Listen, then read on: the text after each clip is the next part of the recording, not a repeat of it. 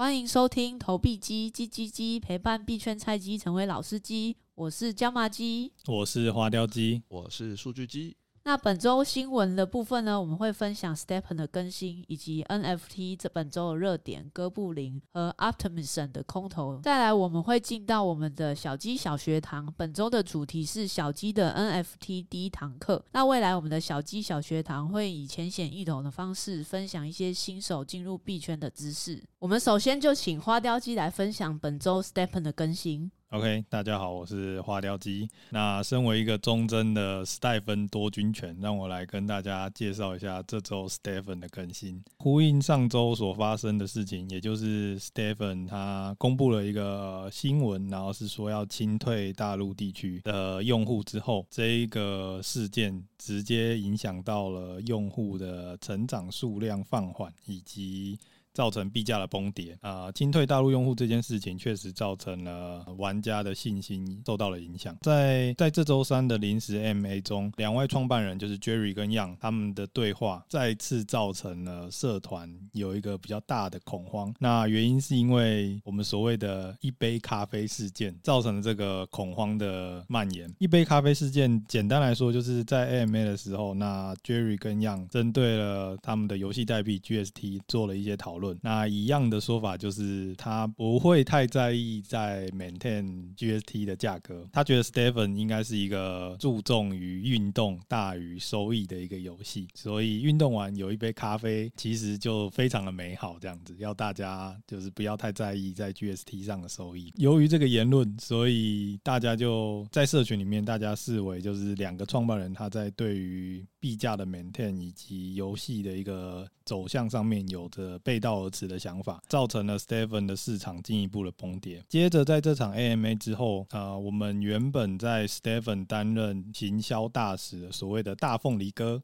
那如果大家不知道大凤梨哥是谁的话，大家可以在在推特里面搜寻 Pineapple，那就可以看到啊，大凤梨哥他是一个 Stephen 的重度玩家，那每一天他都会上传他玩 Stephen 的一个日记，记录啊每天 Stephen 的一些数据以及他的一些策略这样子。那这场 AMA 之后，我们的大凤梨哥就卸下了他的行销大使的一个职位，并且发了一篇推文来表达他离开的原因。这边总结一下他的原因：第一点是产品开发速度过慢；第二点是他觉得项目方给的。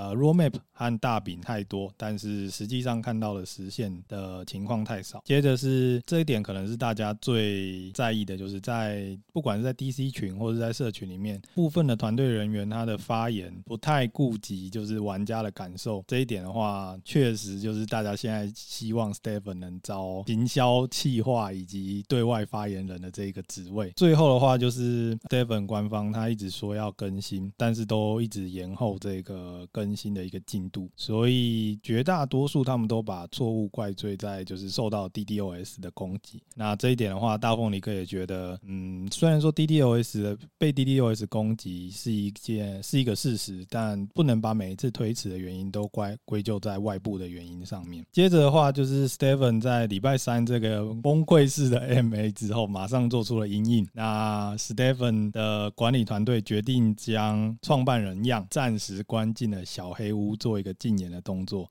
禁止他对外发表言言论，并推出了最新的更新，也就是防作弊系统 Smack 来作为这一次就是硬核更新的一个硬核更新的一个版本，并且展现了清零作弊玩家的一个决心。OK，那后续的一个对外的主要的发言和发表的话。也由最新的就是发言人全权负责，就不是由创办创办人直接对应社群。这个好像那个行政院 那个发言人讲错话，他们不就换了一个发言人？对，但这一次是创办人讲错话，所以好像不能换创办人。花雕鸡这两天体验过了最新的版本的 Stephen 之后，嗯，身为一个多军犬，确实不太能给予正面的一个评价。原因是因为。这套防作弊系统 SMAC 由于它的筛选机制太过严苛，所以时常会将真的认真游游玩的玩家判定为机器人或是有作弊的嫌疑，所以它会将你的呃游戏收益就是归零这样子。由于这一个就是 Smack 的误判，所以，Stephen 将在台湾时间的六月五号晚上八点开始举办一个双倍能量的活动，最高上限为二十能量。后续的发展的话，下礼拜花雕鸡会持续更新给各位听众知道。OK，哎、欸，我其实没有办法体验这个 SMAC，因为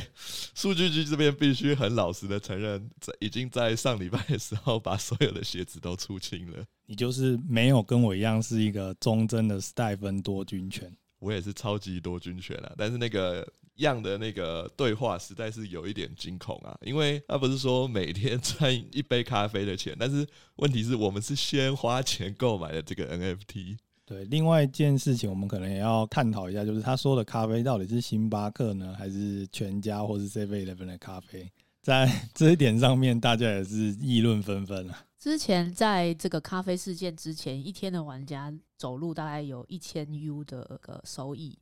但是，一千 U 大概是三万台币。那三万台币其实一杯咖啡六十块，可以喝一年。但是 现在呢，变成一天只能喝一杯咖啡六十元，所以大家的反弹就是比较大。比较危险的是，主要是因为那个，因为 GST 如果每天跌，那等于说你每天计算的那个回本天数，它其实是会拉长的，所以对新进的玩家就会有很高的风险，因为他可能计算说，哎、欸。我这样以这个币价跟现在这个鞋子 NFT，可能我的回本天数可能会落在三十天。当然，如果每天跌的话，那等于说你每天重新计算就变成四十天、五十天、六十天。对，那其实对，就是对新进玩家的吸引力就会降低。所以这其实算是一个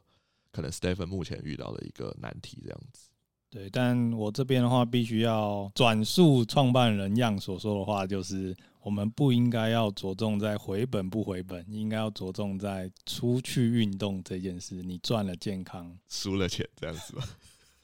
对啊，因为其实你要运动有很多的方法啦，你可以去健身房啊，一个月大概一两千块，不会像 Stephen 一样投入之后就是可能永无回本之日。对，希望 Stephen 在之后的几个礼拜，不管是更新，或是说他针对于经济模型或是代币的一个措施上面，能让我们再次有惊喜。然后重回啊往日的荣光。好的，那我们进入今天的新闻的第二个主题，就是哥布林这个 NFT。这个 NFT 在五月二十一号的时候是以免费公售的方式进行。总数有九千九百九十九个，它的地板价最高冲到八颗以太币，所以是一个非常惊人的涨幅。那这个 NFT 为什么会有这么大的一个涨幅？是因为它在五月二十二号的时候有发了一个推特，它的官方就是暗示说，诶，它的这个 NFT 好像跟 Yoga Labs 有关。那 Yoga Labs 就是很知名的 B A Y C 的团队，大家会觉得这件 rumor 是真的，是因为他们有分享出 Yoga Lab 他当初发的一个 P P T 的档案，档案里面呢就有写说 Yoga Lab 的今年的收益里面有一块很神秘的部分是写到哥布林这个字，所以大家觉得诶，这个是不是跟 Yoga Lab 是有关？所以它的这个地板价才会冲到这么高？哇塞，怎么藏了那么多秘密？我当初看到这个的时候觉得哇。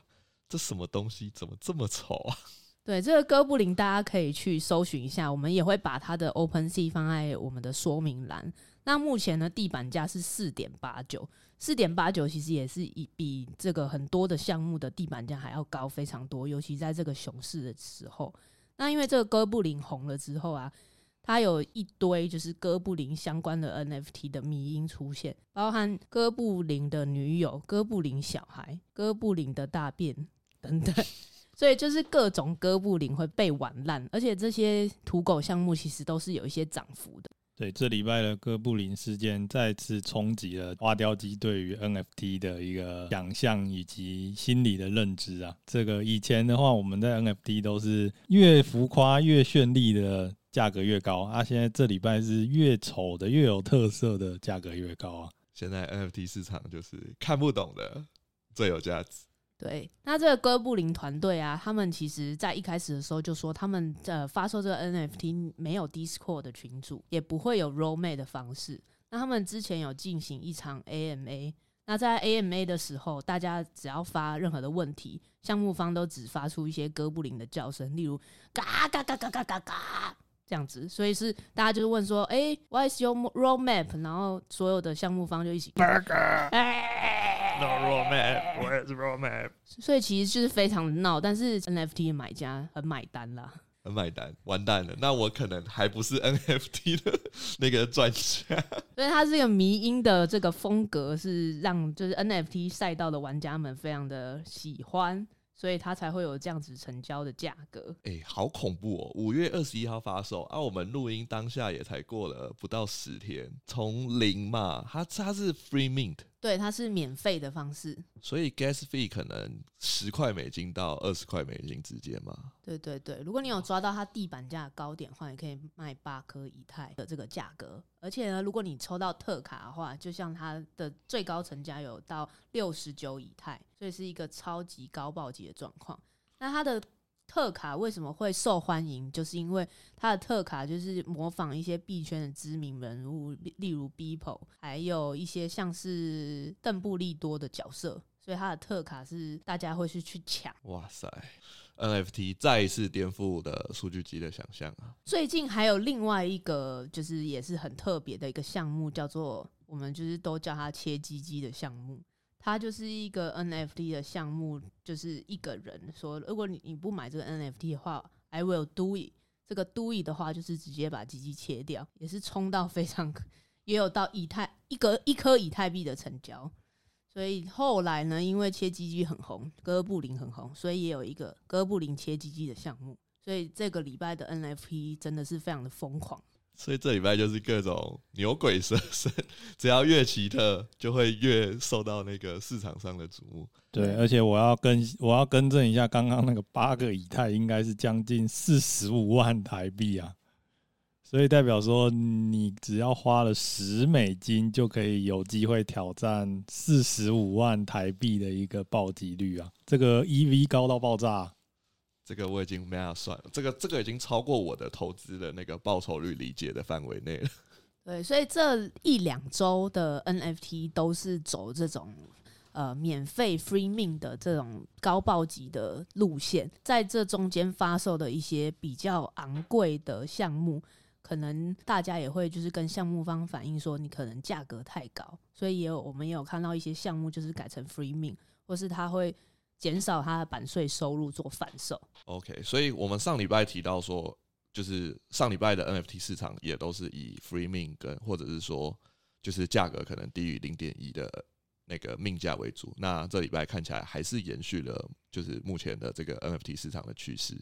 没错，不知道这一波会走到什么时候，但是我觉得长期对项目来说不一定是健康的方式，因为它这个便宜的价格，那大家可能就是以。就是赶快转手卖 flip 为主，那他可能就不会关注就是项目的未来发展，那就会变成说 NFT 这个的价值就提供不出来。对 free ming 的情况下，等于说项目方可能也没有花很多的心力甚至是成本去经营这个项目，应该这样讲。对啊，大家买入可能就是只是想要赚那个转手的，赶快赚钱这一块，他没有要关注就是未来的发展。对，所以这一波不知道会延续到什么时候，那我们就继续看，说接下来有什么不错的 free mint 项目再分享给大家。OK，那再来要跟大家说一个算是币圈的一个独有的一个文化，就是所谓的空投文化。那这一次空投的一个项目叫做 Optimism。那这边先简单介绍一下什么是 Optimism。Optimism 它其实是一个以太坊 Layer Two 的解决方案。Layer Two 的意思就是说，因为我们现在在以太坊上，就是以太坊它是一个二零一四年所创建的项目。其实当时创办人跟整个研发团队并没有想到以太坊可以到现在这么的繁荣，所以它的其实链上的当初要处理的运算啊，或者是说一些 transaction 呃 transaction 没有这么多。那到了现在二零二二年，就是已经有太多人在以太坊上，所以它的整条网络它其实有一点负荷不了。那在负荷不了的情况下，就开始会有一些新的解决方案。所谓的 Layer Two 就是它建立在以太坊上，因为像区块链世界，它其实有很多不同的链，比如说像可能大家有听过，可能像是 Solana 或者是说 Avalanche 这种。大家如果想有对这些不同的链有兴趣，我们之后会再提到。Optimism 它就是它不是在独立建立一条新的区块链网络，而是建立在原本的以太坊上。所以它的资料运行都还是会最终会回到以太坊上，但是它就是可以帮以太坊去分散它的那个交通，就是可以让它的交易速度增快。那大家如果用 Optimism 也可以降低你的那个手续费，这样子。那就是在我们区块链世界里，有一些项目方，他会先就是把项目推出，但是他还不会发币。就是大部分的区块链项目，他可能都会最终他会采用一个代币经济，但是有部分项目方他会先讲，就是他会先以一个项目先做好，但是代币还没有发布。那代币之后会奖励给早期的项目使用者。那 Optimism 它就是属于这一类的，就是你如果在 Optimism 还没有发币之前，你就已经有在上面体验过了。那你在 Optimism 最近的空投，就是最近它要发行代币的时候，你就可以享受到这个空投的奖励。大家会想说，诶，那这样空投的奖励是不是可能像什么银行啊，或者是说什么 Seven Eleven 的福利啊，可能十块钱啊，或者是说一百块钱？不是。Optimism 就是区块链的这种空投奖励，少则是大概三万到五万台币，啊，多则则是百万台币这样子，所以它算是一个相当大的红利这样子。那以 Optimism 来讲的话，如果你有有参与过它一次的交易，最少可以获得它七百二十七颗的代币。那以现价 Optimism 是一点五块美金，所以你只要有交易过一次在 Optimism 上，那你最少就可以获得一千五百块美金的奖励。那你如果说有符合它的其他条件，你最多可以获得七千颗 Optimism 这样子。那七千颗其实就很惊人，一万块美金等于说一个账号你就可以赚三十万台币。大家知道说在区块链上，我们都可以拥有很多个不同的钱包。所以，如果你每个钱包都有去使用的话，基本上它这个项目如果发售，那你有先提前布局的话，你就可以获得一个相当大的一个财产的增幅。在区块链世界就有一个流派，它就是所谓的陆空投流派，那就是数据集这边也是有获得它的一个七百颗的空投。那也就是算是这个月的一个小收获，因为像刚才那个花雕鸡还有椒麻鸡讲的 Stephen 啊，跟那个 Stephen 的损失，再加上哥布林也没有参与到，所以这礼拜的收益就是来自这个 Optimism 的空投这样子。好的，谢谢数据鸡的分享。那我们现在就进入到我们的小鸡小学堂。这个礼拜小学堂我们要带大家认识的是 NFT 这个基础知识。OK，那要认识 NFT 之前，我看我觉得大家先知道什么是 NFT，因为大家常常在讲 NFT 嘛。那 NFT 到底是什么？那 NFT 它其实就是呃，我们叫 NFT，那它其实是 Non-Fungible Token。中文上来说的话，就是非同质化代币。非同质化代币跟一般我们常见的什么以太坊啊，或者是说比特币啊有什么不同？就是呃，如果是一般的比特币跟以太坊，它就是所谓的 fungible token，就是同质化代币。就也就是说，我持有的零点一颗比特币，其实是等于像如果数据这边持有零点一颗比特币，那花雕 D 持有零点一颗比特币，那我们的比特币其实是可以互相交换的，然后是相同的。就是在区块链上，我们都是等等同于，就是这零点一颗比特币都是一样的。但是如果是 non-fungible token 的话，假设我持有一个 non-fungible token 的比特币，那花雕 D 持有一个 non-fungible token 的比特币，但是我们如果互相交换的话，在区块链网络上，我们持有的比特币它是有不同的编号，那它是不可以被认为是同一个的，就是每个人持有的比特币都会变成独一无二的。如果它是 NFT 的话，这样子，这是简单的一个 NFT 的概念。然后 NFT 市场。我们会就是每一集其实跟大家讨论一个 NFT 项目，就是主要说 NFT 市场它其实是一个相当庞大的一个增量市场，就是在现在市况下这么算是熊市的情况，但是 NFT 的市场它其实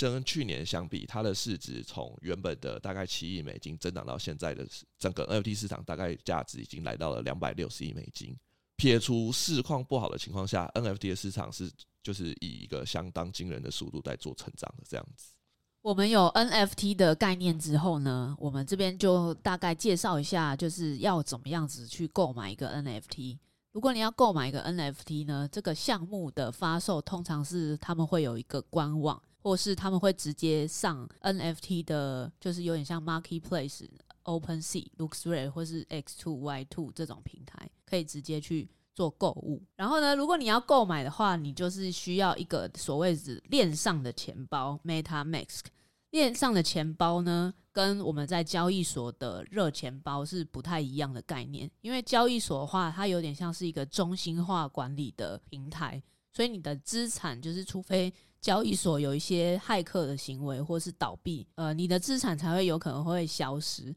但是如果是 MetaMask 的话，它是完全是链上的。热钱包，那我们在购买 NFT 的时候，都是需要在链上做交易，所以你要使用的钱包就是会是链上的钱包这样子。MetaMask 呢，你可以是透过说 Google 的套件或是 Firefox 的套件去做下载，那它其实也是可以在你的手机上去做操作。那我们比较不推荐手机，是因为手机你可能会每天在用的时候，可能会点到一些连接等等，那那些连接可能会让你的资产就是会被盗走这样子的风险。最好的方式就是买一台新的电脑，这边会推荐是你可以买一台苹果的电脑，会相对安全。然后这一台电脑你可能就是专门去管理你的 MetaMax 的账号跟钱包，然后再搭配一个我们上周有提到的冷钱包去保管你最珍贵的 NFT，这样子会是最安全的。我们这边推荐就是你进入 MetaMask，你要办账号的时候要点就是官方的连接，因为其实你去 Google 的话也蛮容易，就是点到假的连接。那我们连接部分我们也会放在我们的说明栏，如果大家有兴趣去办的话，也可以点我们的说明栏的连接去办，比较安全。那在办的过程中呢，你就一步一步的遵照它网站上的说明。那最重要部分就是助记词的部分，助记词它会给你一些单字去做抄写。那这边抄写的话，就是完全不建议，就是你可能存在你的电脑的笔记本，或是你把它拍照下来。最好的部分就是你把用手写的方式写在你的笔记本里面。那网络上也有卖一些，就是你可以抄写助记词的那种金属版，就会变成你最重要的密码助记词，你可以就是安全的保保险在你的家里。然后抄助记词的部分也建议可以分很多笔记本去写，然后写完之后，你可能可以告诉你最信任的家人，万一你出了什么事情的话，他还是可以用那些助记词去恢复你钱包里面的东西。哎，话说那个，因为其实我的那个助记词我都是写在一本笔记本上，然后我其实有跟我家人说，哎，如果我发生什么事情了，你们记得那个那里面有钱，但他们其实好像不了解那个价值。对，我觉得最保险的方法就是你也告诉我你的笔记本放在哪里，这样你发生什么事情的话，我还可以帮你恢复你的资产。对对对，我们这个投币机是一个温馨的，我们可以分享助记词，开玩笑。哎、欸，我很好奇，就是我有听，我也有听过那个金属版啊，那那个金属版它是到底是怎么样啊？它那个金属版好像，因为我也没有买过，它的金属版其实价格都不便宜，大概要一千块以上。然后那个金属板好像你就可以刻上，直接用刻的刻上你的助记词。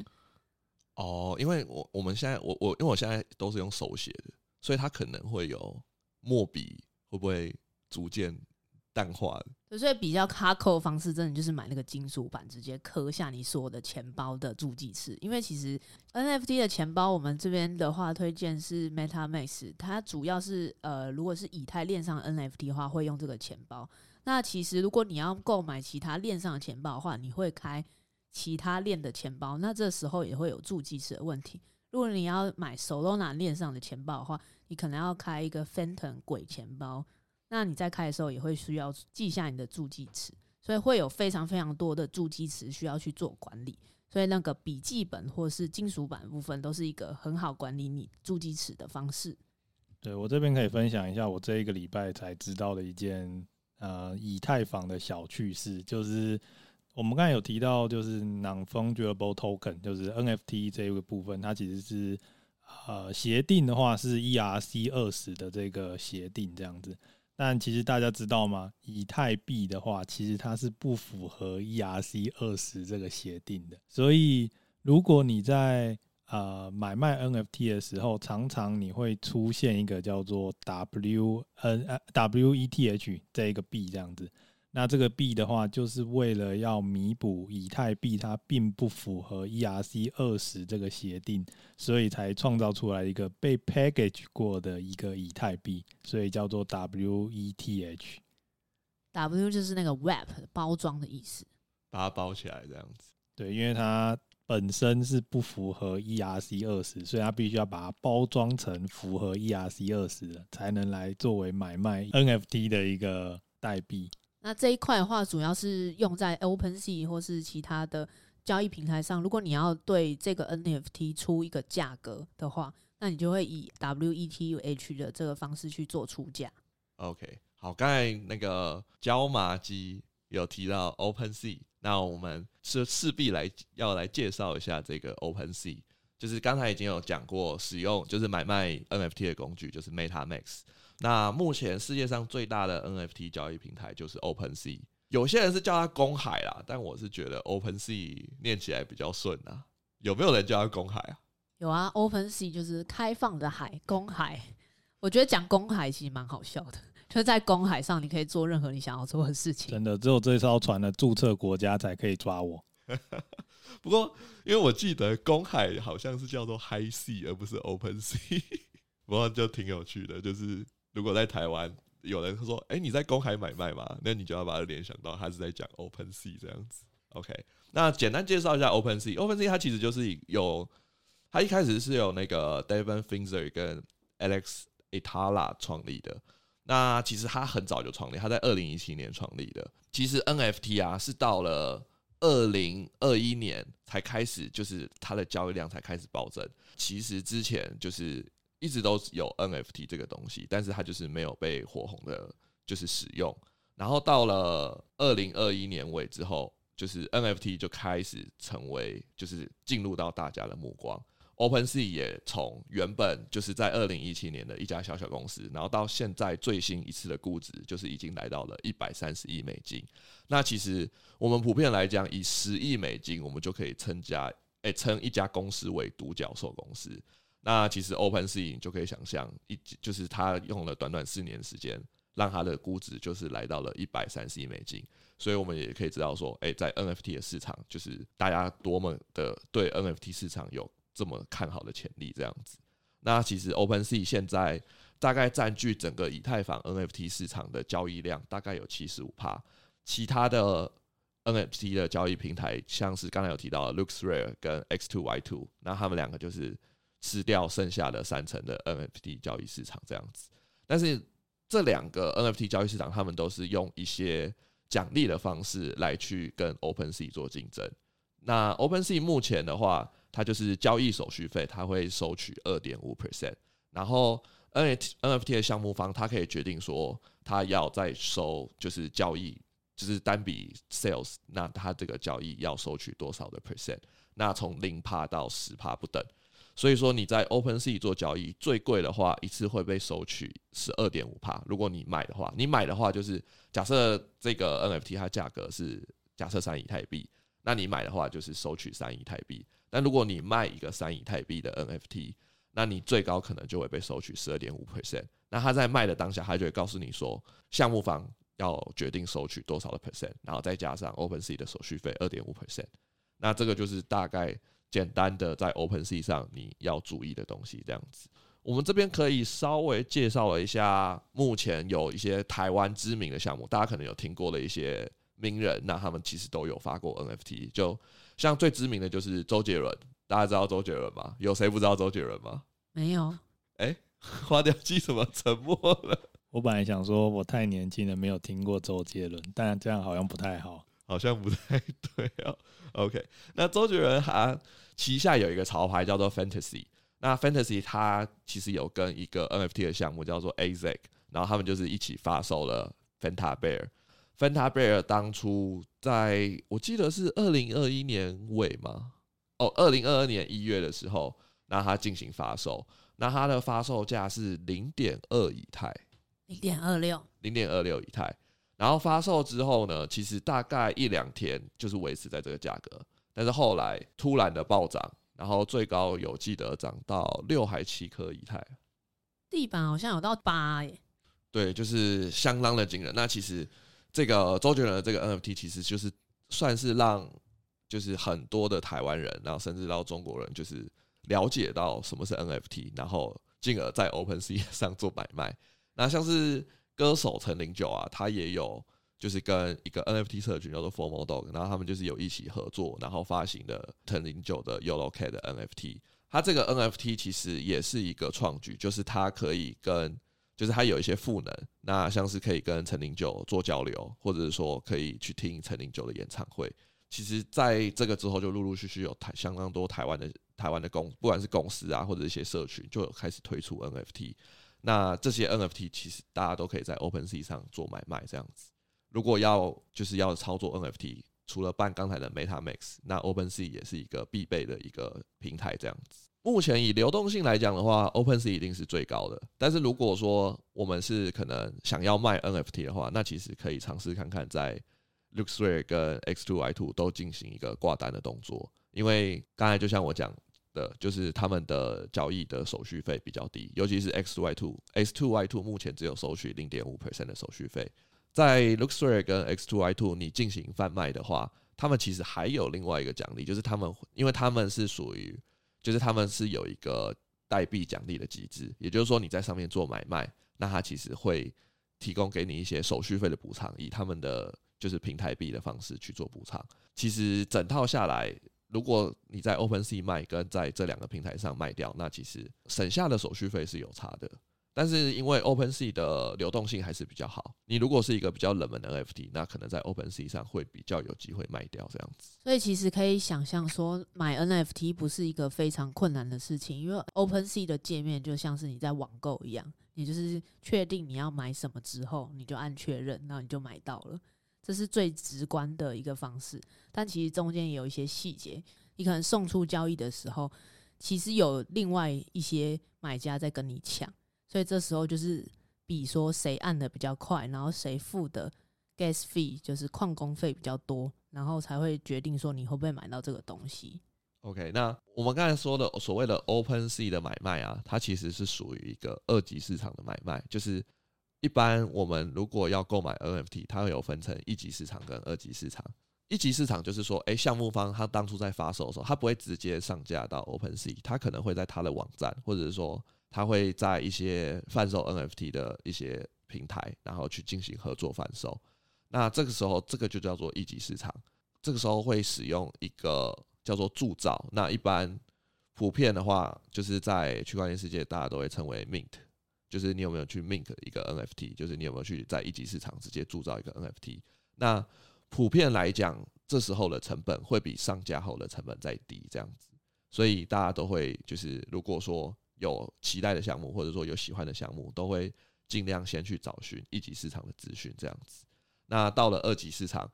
你去做 NFT 的买卖，它的交易风险就会高一点，因为你购买的成本就会比可能一级市场有购买的人交易风险再低一点。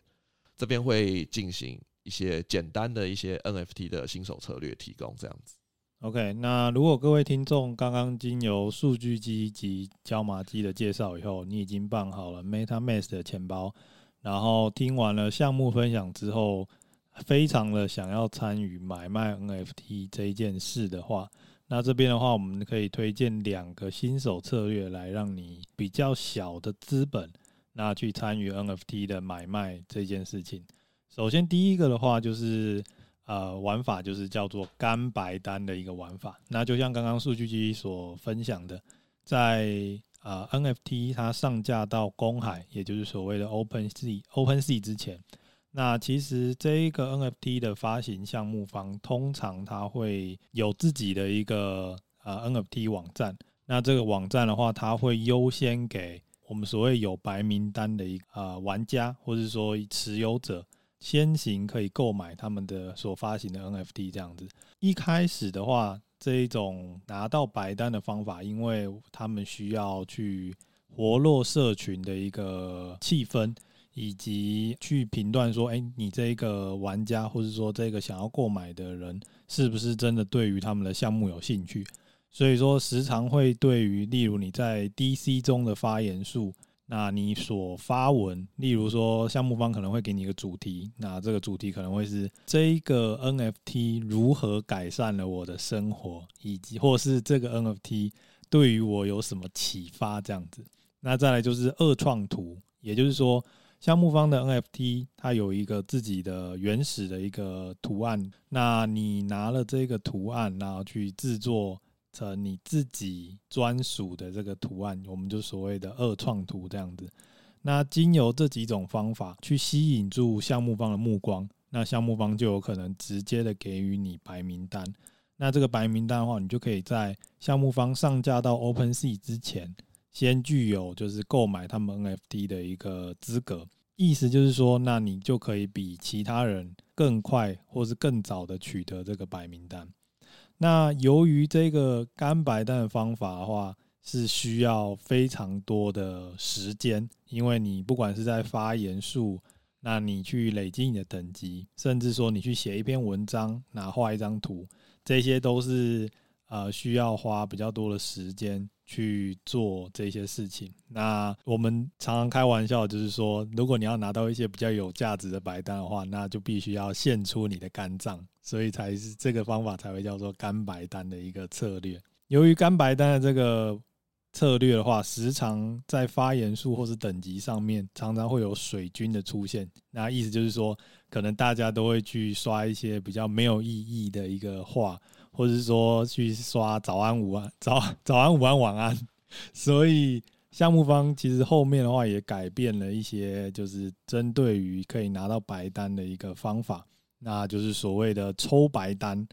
那这个抽白单的话，就比较需要一点个人的运气因素了。相比于刚刚是用就是发言数等级之类的，嗯，努力去拿到了这个项目的白名单。那抽白单的话，就是项目方会提供一些条件，例如你的发言数可能超过了十句话，或者说你的等级达到了五等之后，那你就可以参与到他们的呃抽奖机制。透过这个抽奖机制的话，就可以有几率去拿到这个白单这样子。所以这个不不只是需要你投入一点时间去参与社团的一个经营，或是说一个沟通，也需要自己具备一点欧气的成分。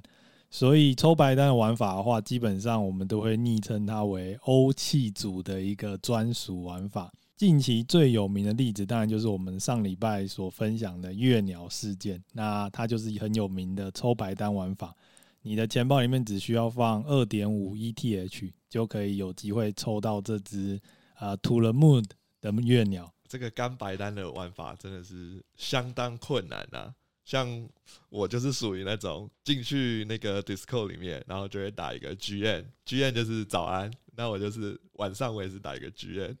其实你得到白名单的优势就是你可以优先铸造，然后你不会用多加一些 gas free 去买这个项目。然后也可以大概保证你可以买到这个项目，然后通常在项目发售的时候，也会让白名单会有一个比较低价的买进的价格，做一个跟公售价格的差异。所以就是白名单的这个方式的话，会让你的胜率高一点，因为你买进的价格是比其他人还低的。对，白名单拿到的话就是防身，那你也可以在针对就是当时发售时候的价格。然后去决定说你到底要不要买这个项目啊？讲到了这个瓦斯大战，就想到说五月的时候，我个花雕集有去抢那个 BAYC 旗下的一个 NFT 项目，叫做 Otherside，在币圈就是可以称作为超蓝筹级的项目。所以大家如果说有个资金，或者是说有意，一定会尽力的去抢。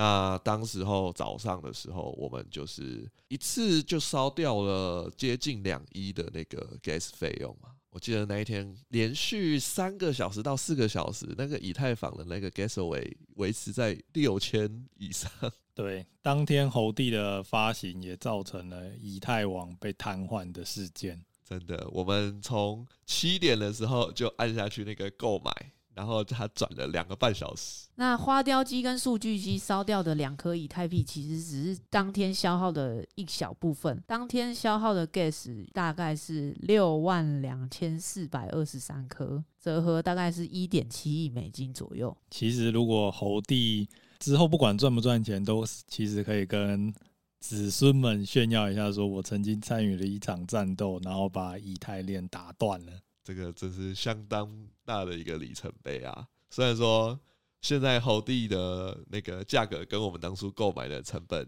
落差不大，但我还是对 Yoga Lab 有信心，相信它在呃熊市转牛市的时候可以带着我起飞。我们这个土地握着，那个奇迹自来。对，所以抢攻受这件事情的话，我觉得大家可以先从就是白单的玩法来进入 NFT 的世界之后，那再来考虑自己对于呃 NFT 的了解，以及对于这个项目的喜爱程度，那再来参与攻受的一个过程。OK，那本周的小鸡小学堂就到这边了。大家喜欢我们投币机的节目，欢迎给我们五星好评。那有任何建议都可以在下方进行留言。那我们下周四见喽，拜拜，拜拜，拜拜。